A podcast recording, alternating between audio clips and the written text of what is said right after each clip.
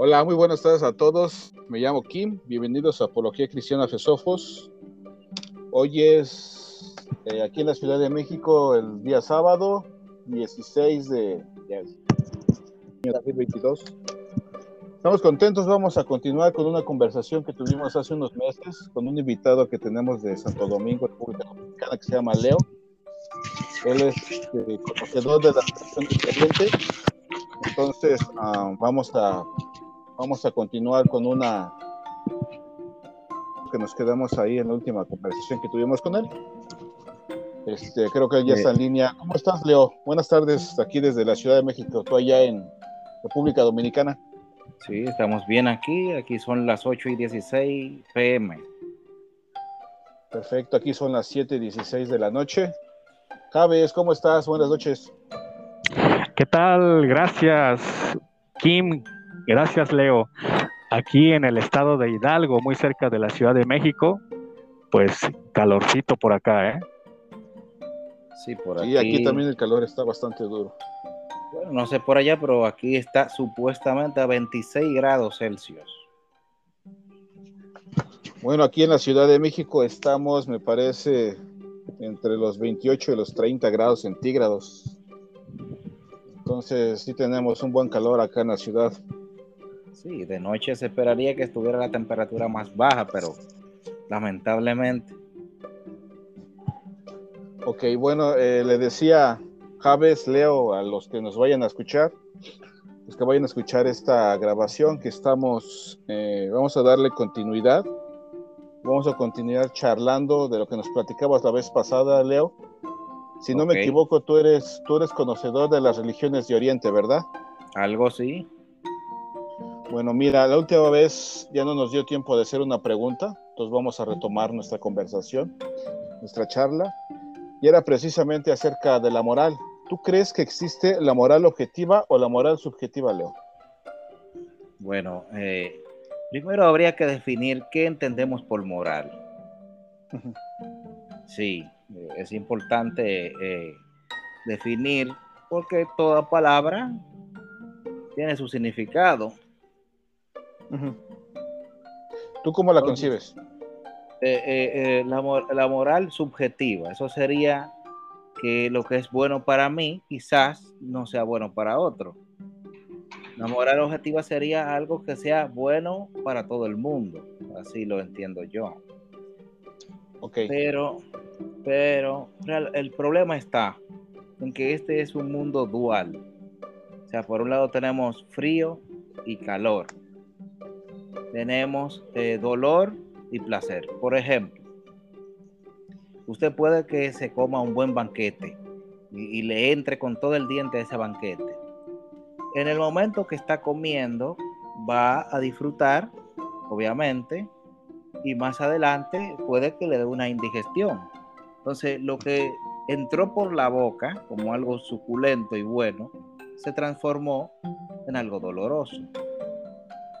Eso es así, con prácticamente todo. Eh, lo mismo, los medicamentos, eh, muchos de ellos son amargos o tienen un sabor desagradable y sin embargo terminan haciendo algo es sanar.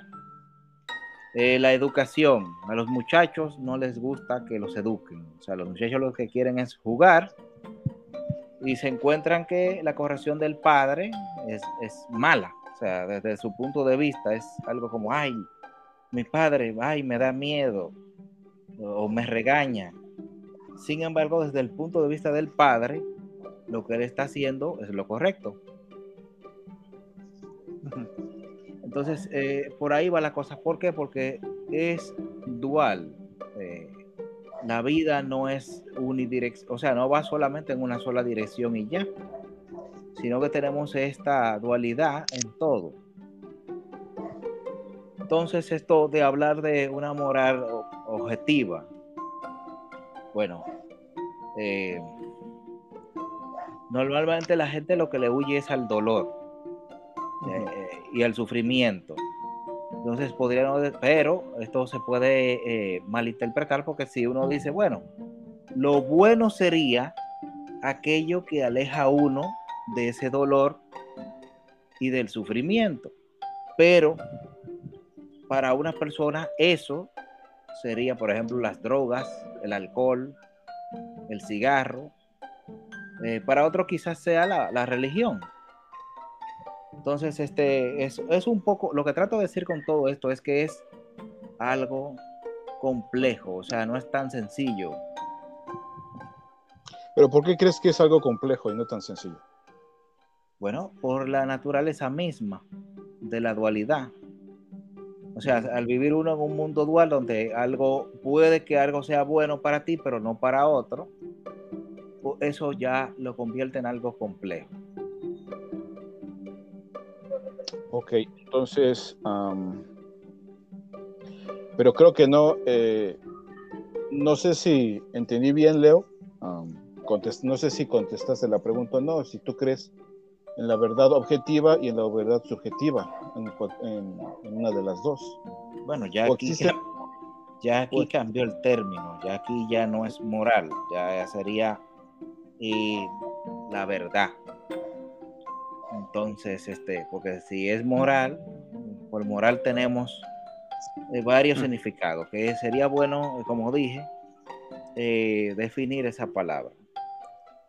una definición si me podías, si me permites, a lo mejor ir a un ejemplo, ¿no? Ah, decía el, el, autor de las crónicas de Narnia, yo creo que sí lo conoces, así ah, es Luis, decía que nosotros no podemos saber lo que es bueno o malo y nosotros, eh, bueno, yo, yo partiría desde ese punto, ¿no? En términos de acciones humanas, qué es lo que es bueno y qué es lo que es malo. Y él decía, bueno, si quieres saber qué es bueno y qué es malo, necesitas una especie de medida para determinarlo no un, un estándar para determinarlo. nosotros, nosotros no podemos conocer qué es lo malo si previamente nosotros no conocemos qué es lo bueno, ¿no? No puedes saber lo que es malo sin una trascendente norma del bien.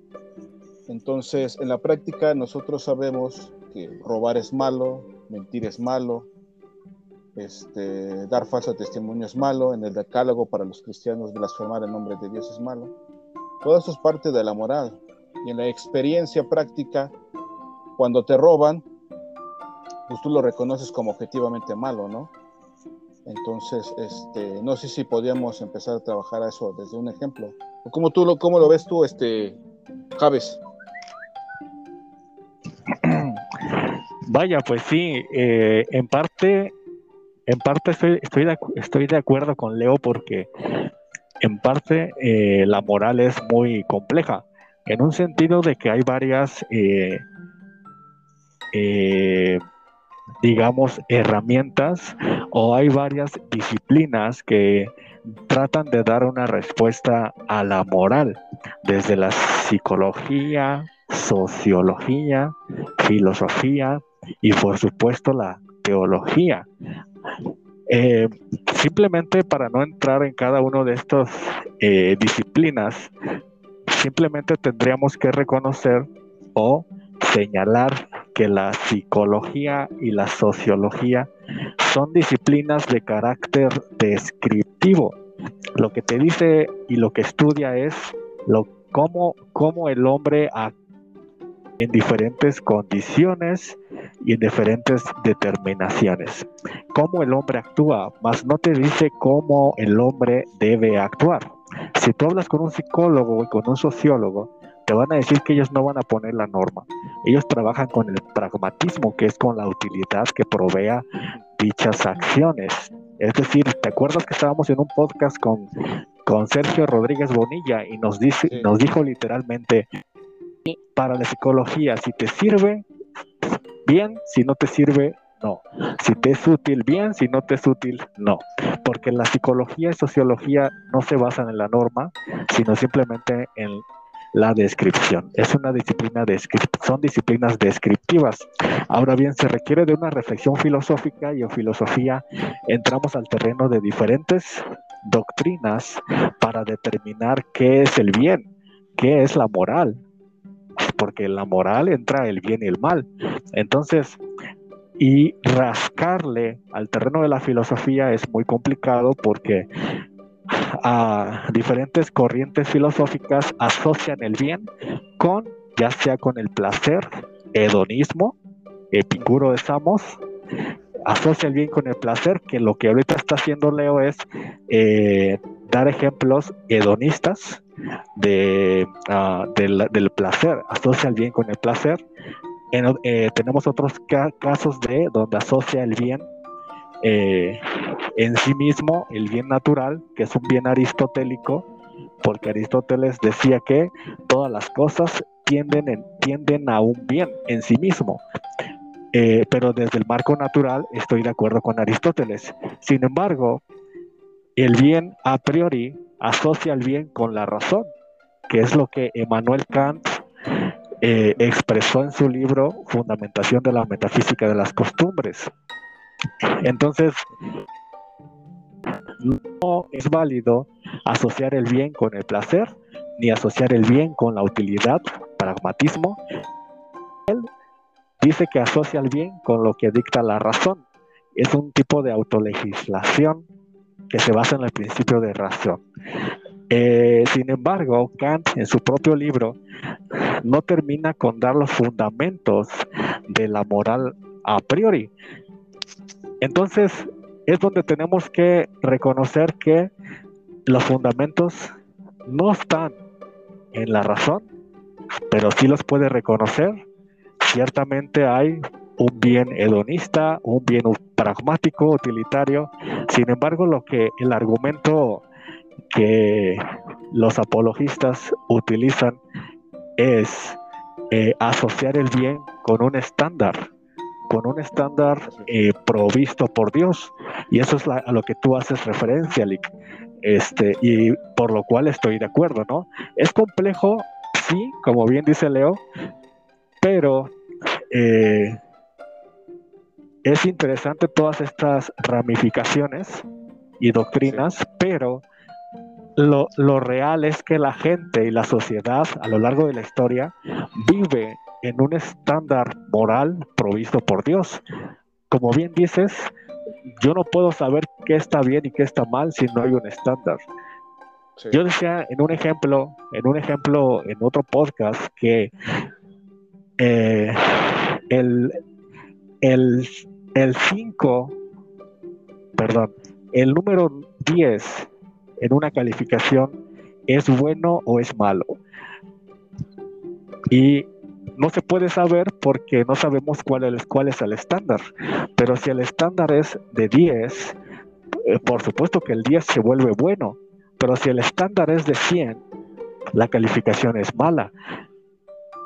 De, por eso es que eh, tenemos valores objetivos como matar, robar, mentir, que existen en la sociedad y que esos estándares son, son de Dios lo, voy a dejar ahí para, para, para que continuemos y ahorita le seguimos eh, escarbando. lo que pasa es que no lo encuentro ahora la historia. Hay una anécdota eh, india sobre eso, para que veas la complejidad. Eh, pero ahora no lo encuentro para leerlo literal, así que voy a decirles lo que me acuerdo. Ok. bueno, había un sabio había hecho un juramento. El juramento era no mentir. Okay. Ahora no me acuerdo si era, bueno, la cosa va por ahí, porque también está entre el dañar y no dañar. el, asunto es que van unas personas que son perseguidas por unos maleantes. Y él le dice, ellos llegan a donde el sabio y, el, y le dicen, por favor ayúdanos, dinos dónde encontrarlo porque nos están persiguiendo nos quieren hacer daño. Pues entonces él, le dice, bueno, pueden encontrarse por allí. Bueno, cuando llegan los criminales donde el sabio, un sabio que, como ya vemos, ha hecho voto de no mentir. Y él, cuando llegan los criminales, ellos le preguntan, ¿por dónde se fueron eh, las personas? pues el sabio en un aprieto, bueno, ahora tiene un aprieto fuerte porque él, ha hecho un voto de no mentir. Dice, bueno, se fueron por ahí. ¿Qué pasó? Bueno, los criminales lograron asaltar a la persona y de hecho hasta los mataron. Entonces, indirectamente, indirectamente, el sabio hizo un daño. Ahora no recuerdo qué pasa, porque es, una, es un cuento y no recuerdo qué pasa. No recuerdo qué pasa luego de ahí, creo que mueren, todos mueren, muere después el sabio y va al infierno y dice, ¿y por qué yo estoy aquí? Dice, ah, ¿te acuerdas de tal día?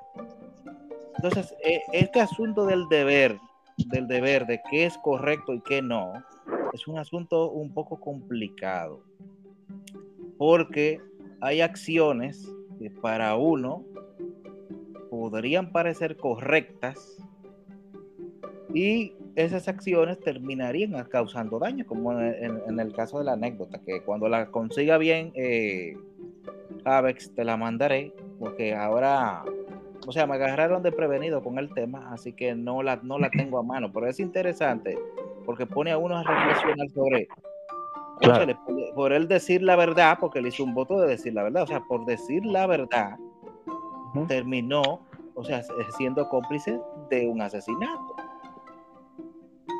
Entonces, si decía, también él podía, entonces si decía una mentira, como diciendo, no, eh, ellos no pasaron por aquí o se fueron por allá, entonces iba a haber roto su voto de no mentir.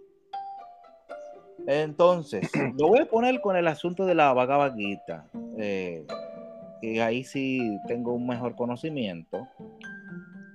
Y está el caso del príncipe Yuna. El príncipe Yuna está en un dilema bastante grande, porque tiene que enfrentarse a sus primos del lado contrario.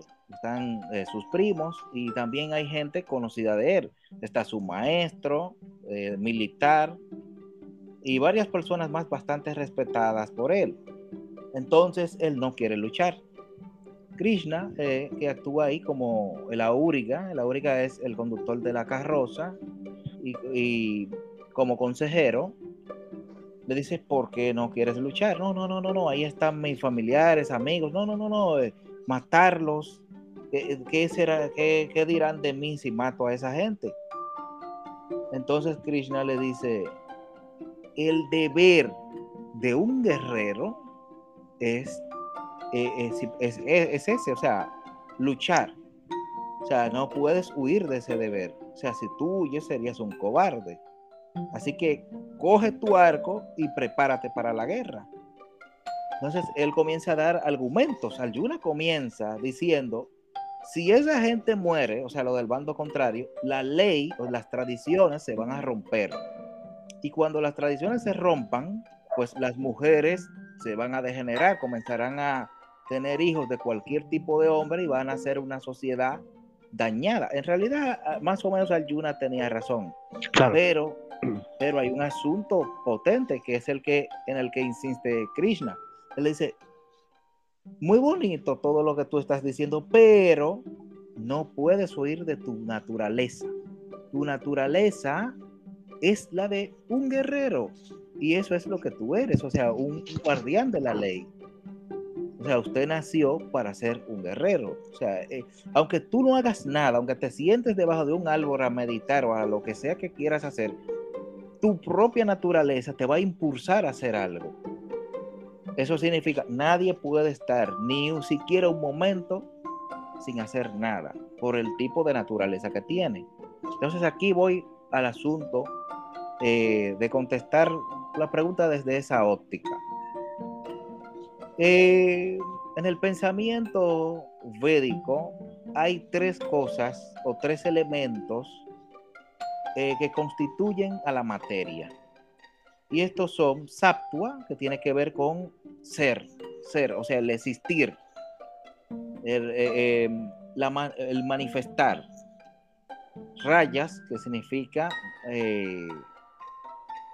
oscurecimiento, o sea, pero tiene que ver con la fuerza centrífuga, o sea, el alejarse del centro, el movimiento, y tamas, que es oscuridad y tiene que ver con la ralentización de ese movimiento, con la concretización.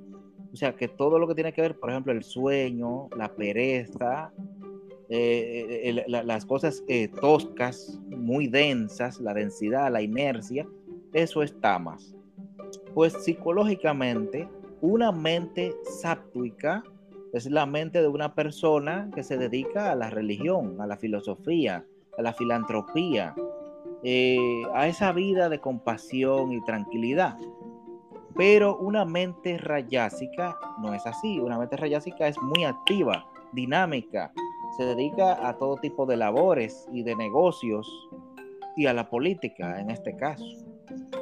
Una mente tamásica es una mente ociosa eh, y, que y ese ocio tiende eh, a llevarlo hacia cosas destructivas.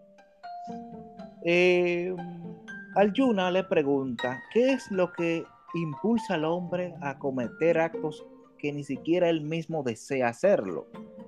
Entonces Krishna le dice, es el deseo. El deseo que deviene también como ira y que nace de el impulso, o sea, de, algo natural. Cuando el deseo, y lo vemos en los niños, eh, comienza por algo bastante sencillo, el querer algo. Cuando no se obtiene lo que se quiere, automáticamente ya eso genera una frustración. Y la frustración eh, desencadena tipos de acciones violentas. No siempre, pero a veces se canaliza y otras veces no. Entonces, el mundo entero se rige por estos tres elementos que constituyen, como ya dije, la materia, o sea, la materia en el pensamiento Samkhya no está constituida solamente por átomos, sino que los, constituyentes de la materia son tres cosas, eh, a veces difíciles de, describir, pero que tienen que ver, están relacionadas con absolutamente todo, o sea, con la fuerza de la gravedad, con, con todo eso. Em, el ser humano, como vive condicionado por estas tres eh, gunas, la palabra guna significa cuerda, tiene varios significados, pero también significa cuerda. Es como si uno estuviera atado por, las cuerdas del mundo.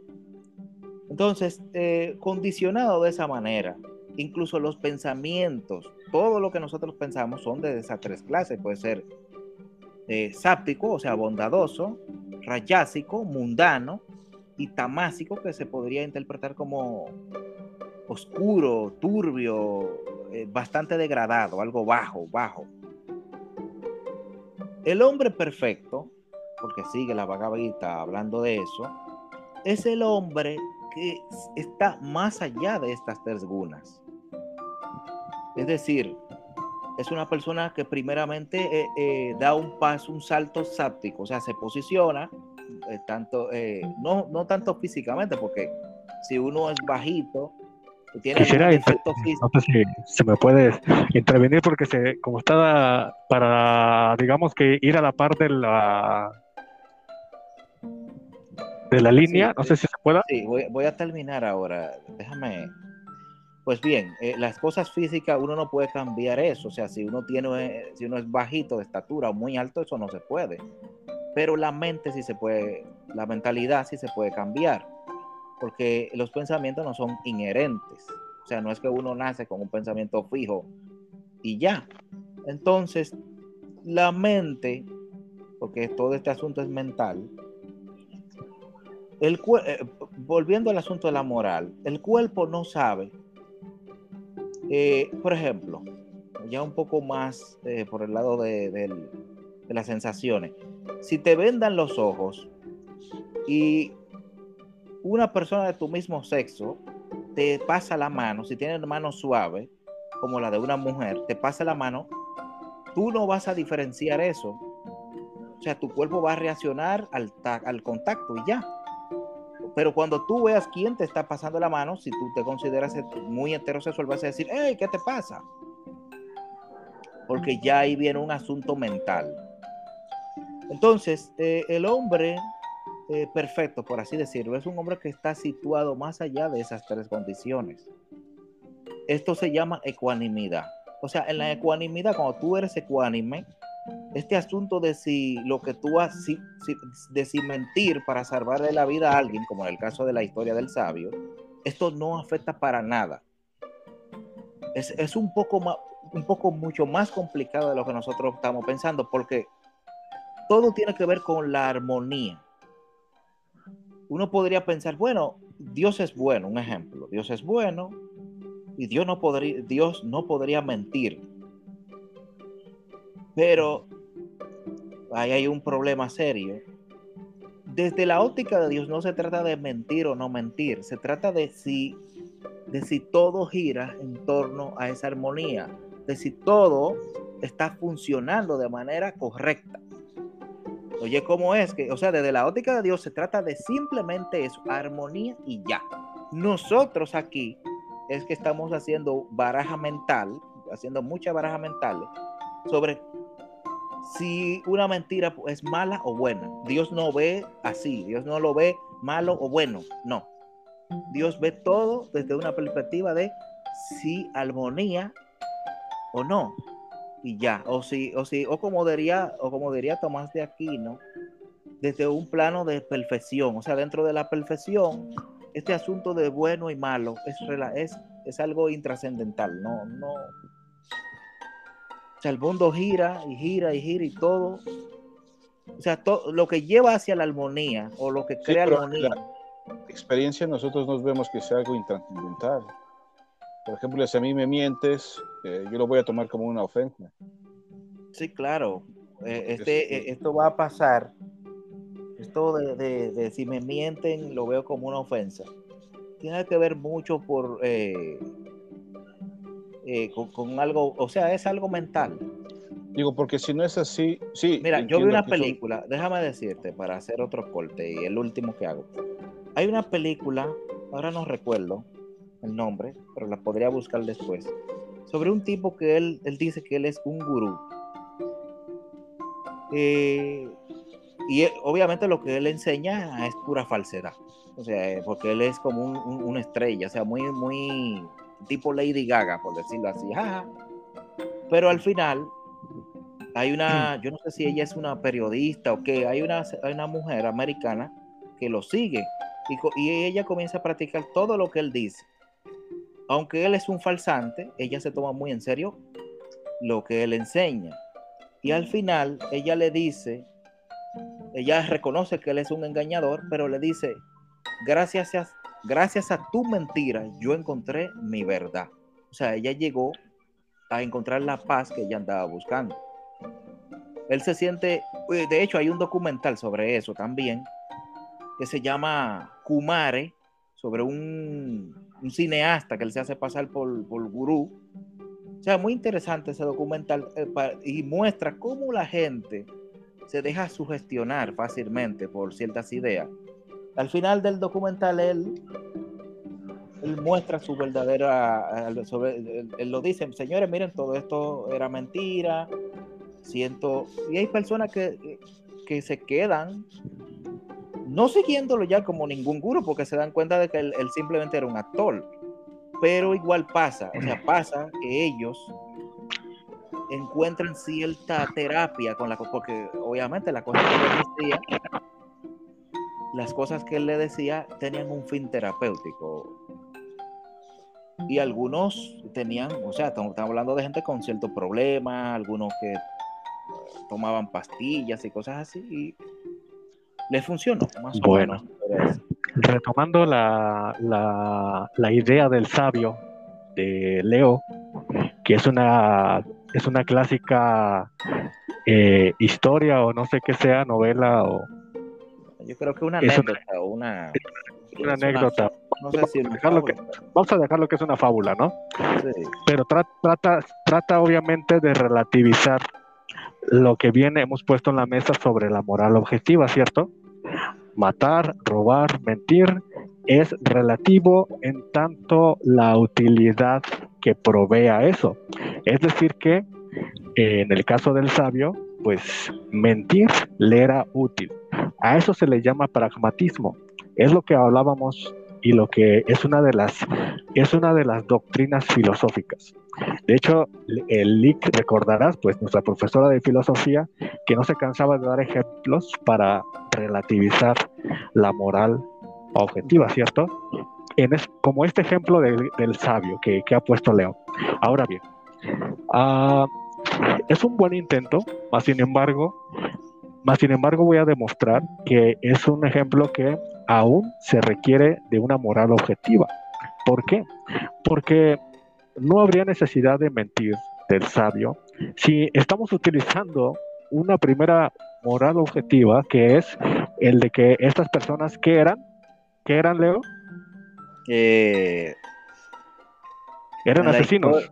Sí, eran asesinos los que venían persiguiendo a... Ajá. Entonces, eran asesinos, ¿cierto? Entonces, no se puede construir si no utilizamos una primera regla moral o un estándar moral objetivo de es matar es malo.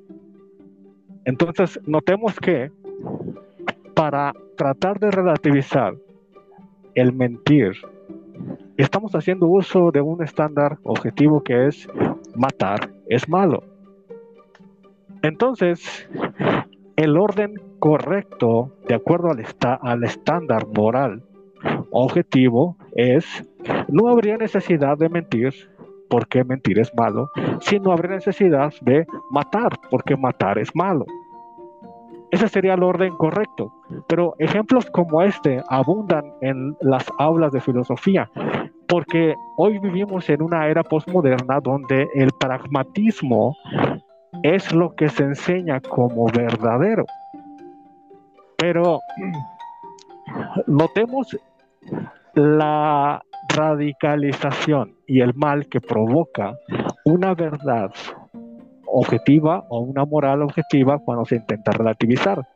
Porque si nosotros utilizamos esta máxima de voy a mentir porque temporalmente me proveo de una utilidad, ¿cuántos de nosotros... Ok, si todos nos, si utilizamos esta moral objetiva, relativizarla, porque temporalmente provee, provee un bien, ¿cuántos de nosotros nos hemos dado cuenta que esa mentira que para mí en un cierto determinado momento causaba un bien temporal o útil, con el, en el futuro dicha mentira se vuelve peor que si no lo hubiese dicho desde el principio. Entonces, notemos esto que eh, quizás la moral se pueda relativizar con estos ejemplos, pero en resultados grandes y mayores traería un peor problema. Lo que quiero decir es que a fin de cuentas necesitamos de una moral objetiva, por el caso del asesino en este sabio, uh, que no se pudiera articular para demostrar la relatividad. Uh, otra cosa que quiero mencionar es que Uh, ciertamente algunos que, han leído a, sobre la banalidad del mal con Ana Arendt, ciertamente habla sobre un soldado, eh, un soldado ruso que fue capturado de aquí, del tiempo de los nazis, alemán, perdón, este, y Ana Arendt si no mal recuerdo, entrevista a este soldado alemán y el soldado alemán lo único que dice, pues yo simplemente estaba obedeciendo órdenes. Y entonces esa fue una reflexión filosófica de Anna Arendt porque simplemente su deber, como bien dice Leo en ese sentido, era pues obedecer.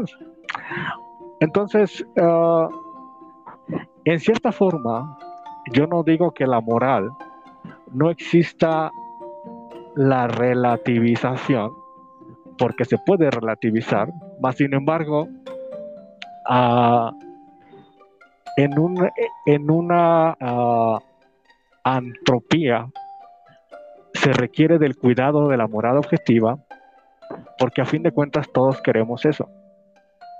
Pensamos en antropía, Eh, ¿qué, pensamos con antropía, eh, Kim? Es este. En, ¿Antropía? Si, no mal recuerdo, este.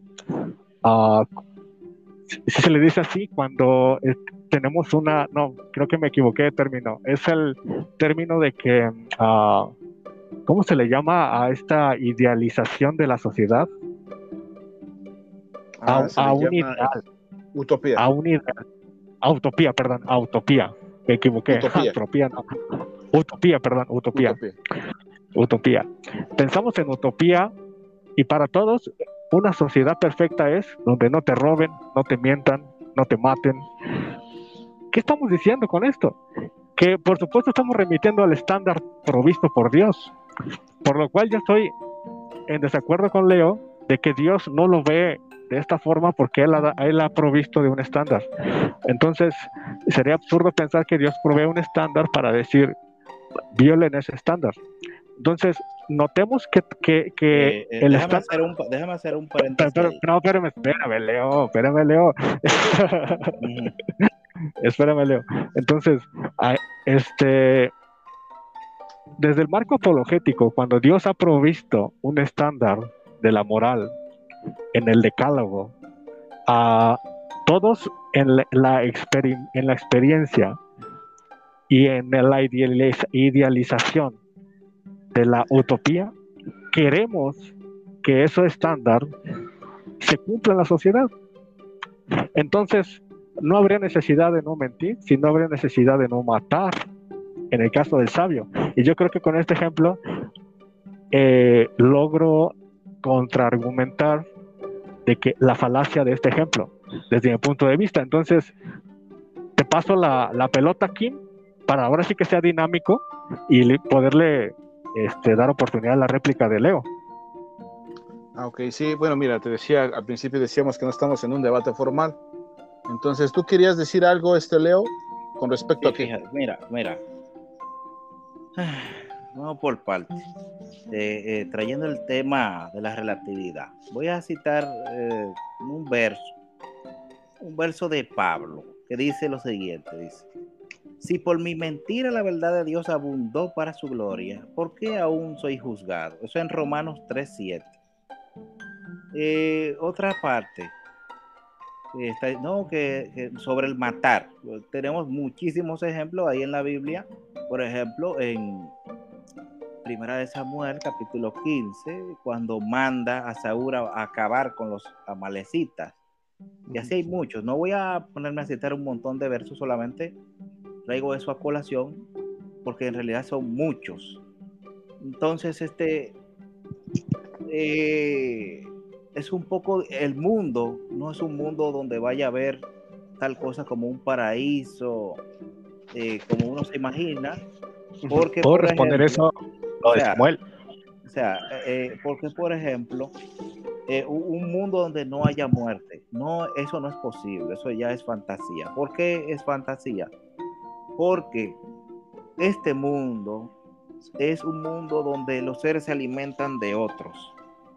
O sea, ahora mismo, ahora mismo pero- usted tiene, ahora ¿Tú crees que- mismo, oye bien, ahora mismo dentro de tu estómago hay un montón de bacterias Sí. haciendo de la suya con por un eje- eso es solamente un ejemplo Pero Luego yo también, tenemos- déjame, contestar, déjame contestar a lo que dices, Leo, de eso. Este, ahora sí que para que adquiera más sabor esta conversación, esta charla. Este, hace poco yo veía en las noticias y lo vemos muy seguido que que algunos jueces dictaminan la pena de muerte, ¿cierto? Entonces, cuando un juez dictamina la pena de muerte, por supuesto precisa de que la persona en primera tenía libertad para actuar o para no actuar y decidió actuar.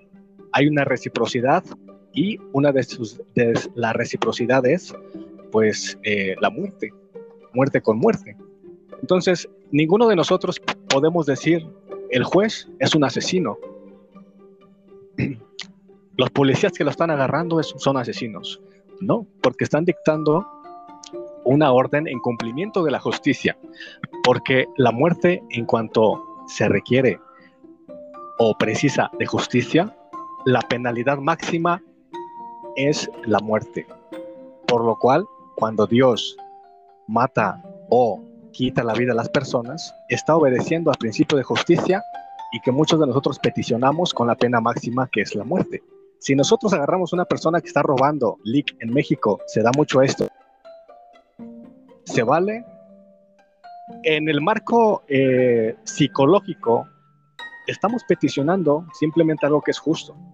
Esta persona que, que estaba delinquiendo y que mató a tales personas o violó, requiere la pena máxima y es la muerte.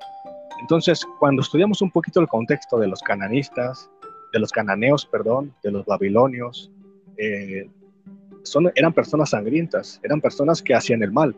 Entonces, ¿por qué cuando un juez, un juez penal, dicta la pena máxima de la pena de muerte, no decimos es un asesino, pero cuando Dios igual pretende terminar con la maldad de algunas personas, lo culpamos de asesino y notemos el absurdo de que utilizamos el propio estándar de Dios. Bueno, ahí voy a responder. Eh, pues ya no, no, como no es un debate sobre ese tema, solamente lo traje a colación, ¿eh? Porque lo primero que, en un debate, lo primero que se tendría que demostrar es si ese Dios existe. Eso es lo primero. Y lo segundo es si eh, esos mandamientos son justos, sí o no. O sea, pero como no es un debate, no voy a meterme ahí. Eh, solamente eh, como, como, yo soy el, el, invitado que se supone que representa lo oriental, voy a... Estamos contrastando. Voy, a, voy, voy, a, volver al punto. mira, lo primero que dije es el mundo es dual placer y dolor, eh, frío y calor, eh, día y noche, y así es un mundo dual. Eh, los seres se comen a otros, por ejemplo, hay seres que las vacas Oye, Leo, el pasto y así. De lo que decías de que el mundo es dual, ¿por qué, ¿por qué la gente en general en el mundo no tiene esta concepción de la moral? O sea, ¿por qué, este, porque si yo le pregunto a gente que es, este, que no cree lo mismo que yo o que lo que lo mismo que tú me va, a, me va a dar una respuesta totalmente distinta, ¿no? O sea, de ver el mundo como una dualidad, decirle, oye, ¿tú crees que, ah, o sea, transmitirle la idea que tú nos estás compartiendo le va a, se le va a hacer un sinsentido? No, porque, la gente... Lo que yo me refiero es que parece que la gente de forma intuitiva reacciona a lo que está bien y a lo que está mal en el... Pero el asunto... En el mundo en el mundo práctico, en el mundo práctico, mira, en el mundo práctico, me roban mi billetera. Oye, eso está mal, pero ¿por qué? Va a decir ladrón. Para mí está bien. Entonces, visualicemos. No solamente eso, algunos de esos ladrones eh, eh, eh, rezan antes de salir. en el marco social, en el marco social, si radicalizamos la relatividad, notemos que no habría marco jurídico, simplemente no habría marco jurídico. ¿quién determina que está bien y que está mal? Mira, eso, eso como te dije, eso es una cadena tremenda, porque para obtener esa billetera, o sea, vamos, vamos, para, vamos, a, vamos a expandir el asunto del daño o del mal en general. Para obtener esa billetera de lo que sea que esté hecha, ¿sabes cuántas cosas naturalmente tuvo que explotarse? Y no solamente eso, vamos al ejemplo de China. ¿por qué la mano de obra en China para ensamblar los teléfonos que utilizamos, las computadoras, es más barata? ¿Eso está mal? Claro. Si lo vemos desde el punto, si, lo vemos, eh, eh, si, lo vemos desde el punto de vista de la explotación, o sea, eso es, una, eso, es, una, eso es una moral objetiva, la explotación. ¿Está bien o está mal? Bueno, esa explotación eh, eh, eh, o sea, un poco difícil de decirlo así. Yo creo que es fácil. Acabas, acabas, acabas, acabas, acabas, de decir que, que, la explotación está mal y lo, lo aceptaste. Habría que decirlo por toda la... Habría que verlo desde el punto de vista del daño que se causa. Oye, oye, este, Leo, ¿el daño es un evento amoral? pero aquí volvemos al punto, vamos, vamos al punto, ¿eh? La moral de quién. O sea, tenemos que definir ese asunto de la moral, porque eh, comenzamos hablando. Este es un buen punto cuando dices quién, porque si yo apelo a mi moral y tú apelas a tu concepción de la moral, no nos vamos a poner de acuerdo. ¿Estás de acuerdo? Exactamente. Tiene que haber algo trascendente a ti y a mí que nos diga que está bien, que está mal y que aplique a los Y aquí, dos. empieza, y aquí empieza lo bueno con el argumento de la moral, porque utilizamos un estándar que trasciende a, nos, a la subjetividad de cada quien, porque ciertamente ni Leo ni nosotros nos vamos a poner de acuerdo porque estamos utilizando la subjetividad en grandes rasgos, ¿no? Pero por eso se requiere un estándar que nos diga qué está bien y qué está mal. Y aunque tratemos de utilizar mil ejemplos, tú mismo inconscientemente estás utilizando varios ejemplos objetivos de lo que está mal. Sí, pero eh, eh, sí, claro. Pero Oye, el, Leo, eh, me- lo me- que- sí, pero voy, voy al punto que voy al punto que no terminé. El Ok, sí. punto es, el punto es que en este mundo no se puede vivir sin dañar. Ok, Es imposible eso. ok, estoy, Aquí estoy de voy, acuerdo voy a, contigo. voy a- voy- voy a explicar el porqué brevemente. Yo también, también estoy de acuerdo. Sí, mira. Primero tenemos a las vacas. Las vacas se comen el pasto. Eh, o sea, un ser vivo se alimenta de otro ser vivo. Eso es así. Incluso este mismo cuerpo ahora mismo está haciendo comida para, qué sé yo, ácaros, eh, ba- bacterias, cosas que tenemos en el cuerpo, lombrices, parásitos. O sea, es un mundo donde la materia se come a sí misma. Bueno, porque los cuerpos son materiales, o sea, la materia se está matando a sí misma. Y la materia se está engendrando a sí misma, porque obviamente el cuerpo que nace del vientre de una madre, eso es materia, todo eso es materia. Entonces, todo eso lo está ejecutando la materia, una y otra vez. Cuando el sol, por ejemplo, el ejemplo del sol, para que ustedes vean ahora, y ahora sí vamos a ponerlo trascendental. Miren, sin sol no habría vida en este planeta. Por el sol hay ciclo hidrológico. Tenemos luz y calor, eh, eh, fotosíntesis, pero, hay un pero, el sol también es causa de sequías. ¿El sol es bueno o malo?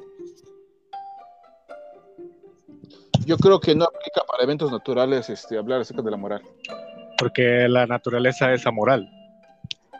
Sí.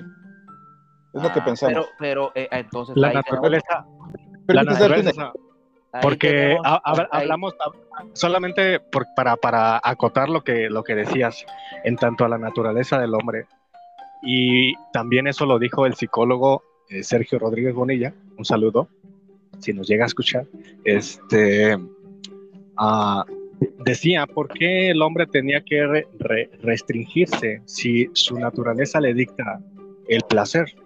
Pues sí, pero habría que concebir a la naturaleza del hombre en toda su esplendor, porque no solamente el hombre posee eh, placer y posee eh, deseos, sino que también está proporcionado de una racionalidad.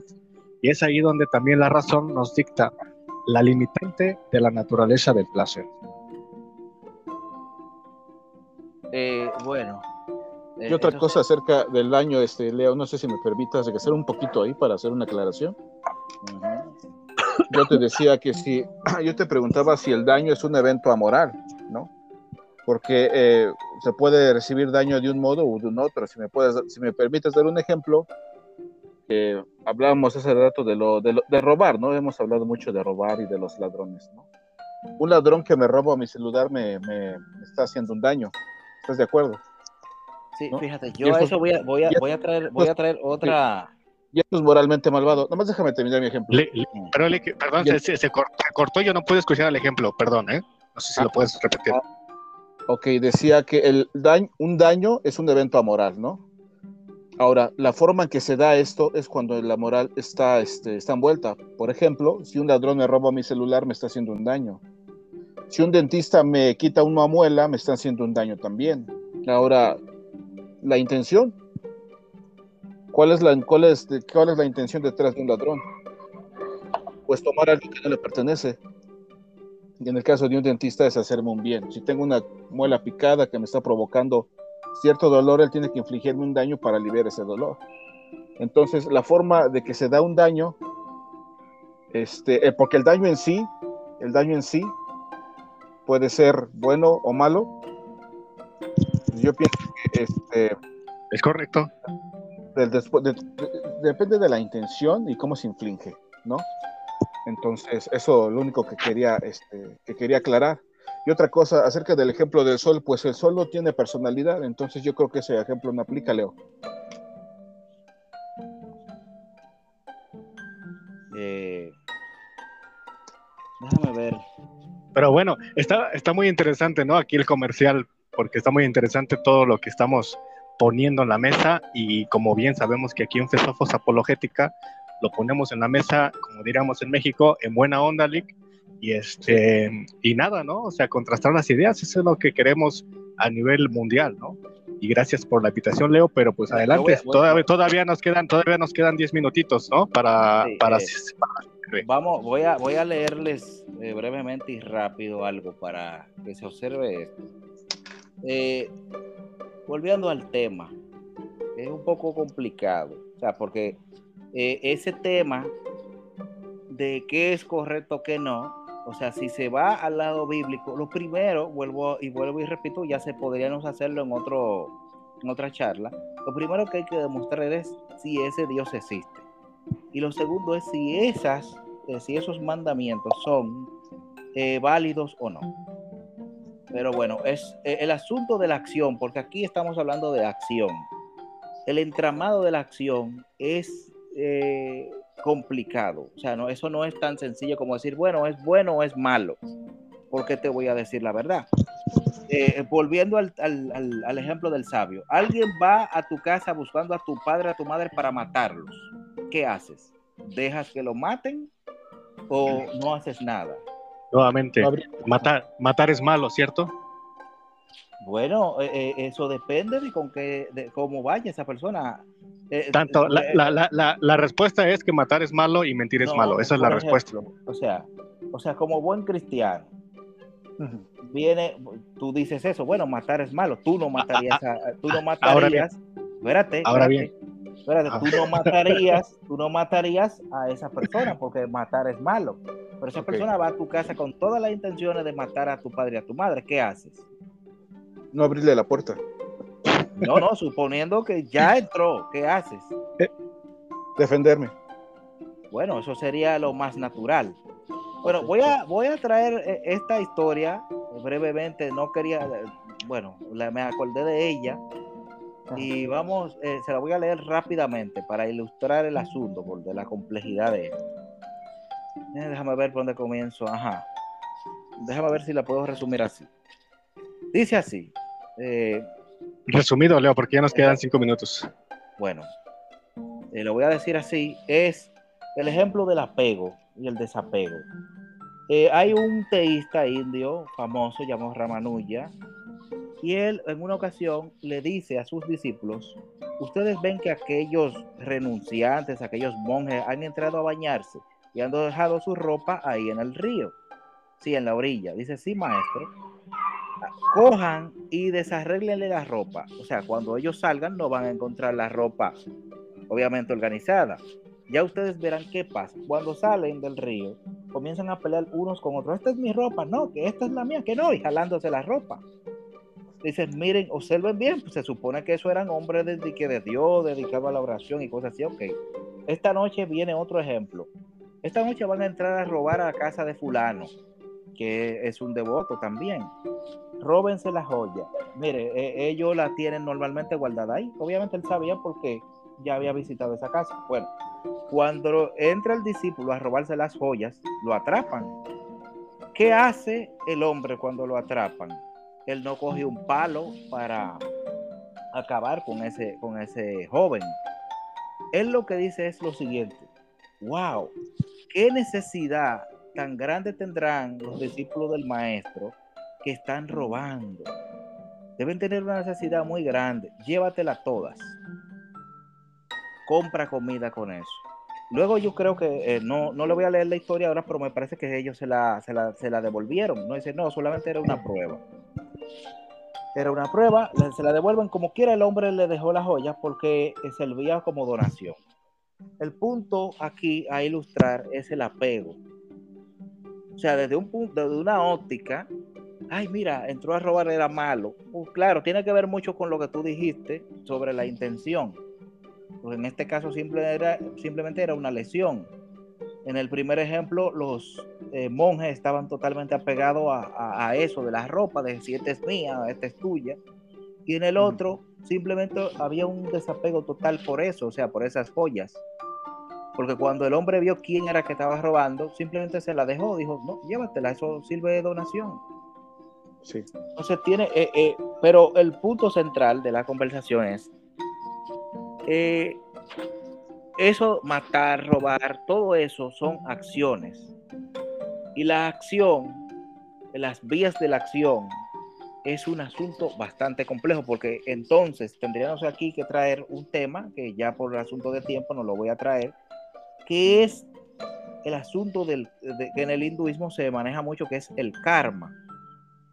El karma. Y en el caso bíblico sería la predestinación, que es más complicado todavía.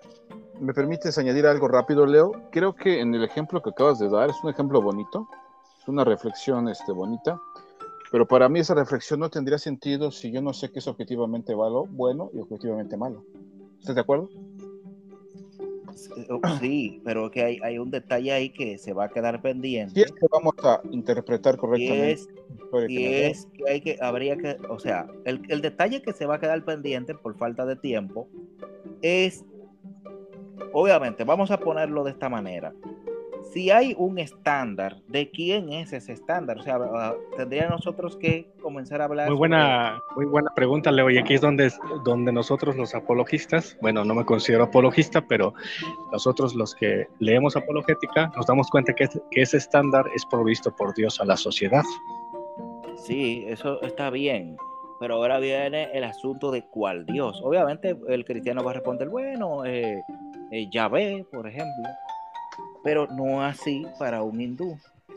Entonces, que si nos metemos a hablar bien del tema Dios, vamos a llegar a un punto de un Dios más bien filosófico. O sea, como que estamos de acuerdo, estamos pero estamos de acuerdo, Leo, y nosotros que existe un Dios. bueno, eh, yo eh, como monista al fin, eh, tengo cierta dificultad con ese tema, pero sí, o sea, acepto que existe un principio más elevado que el ser humano. primer motor, llámale, llámale primer motor, llámale lo que quieras, pero es primer Dios, ¿no? En ese concepto. Eh, sí. Pues bien, eh, para concluir de mi parte, eh, desde el punto de vista del pensamiento vedántico, la trascendencia eh, no se rige por, claro, o sea, hay una, una bondad pura, algo que se llama bondad pura, que nosotros podríamos traducir como en amor. Voy a ilustrar, para finalizar, sí, dar el mejor ejemplo. Cuando una madre castiga a su hijo, pero el ejemplo de la madre no es muy bueno porque el castigo podría estar eh, movido por el ego.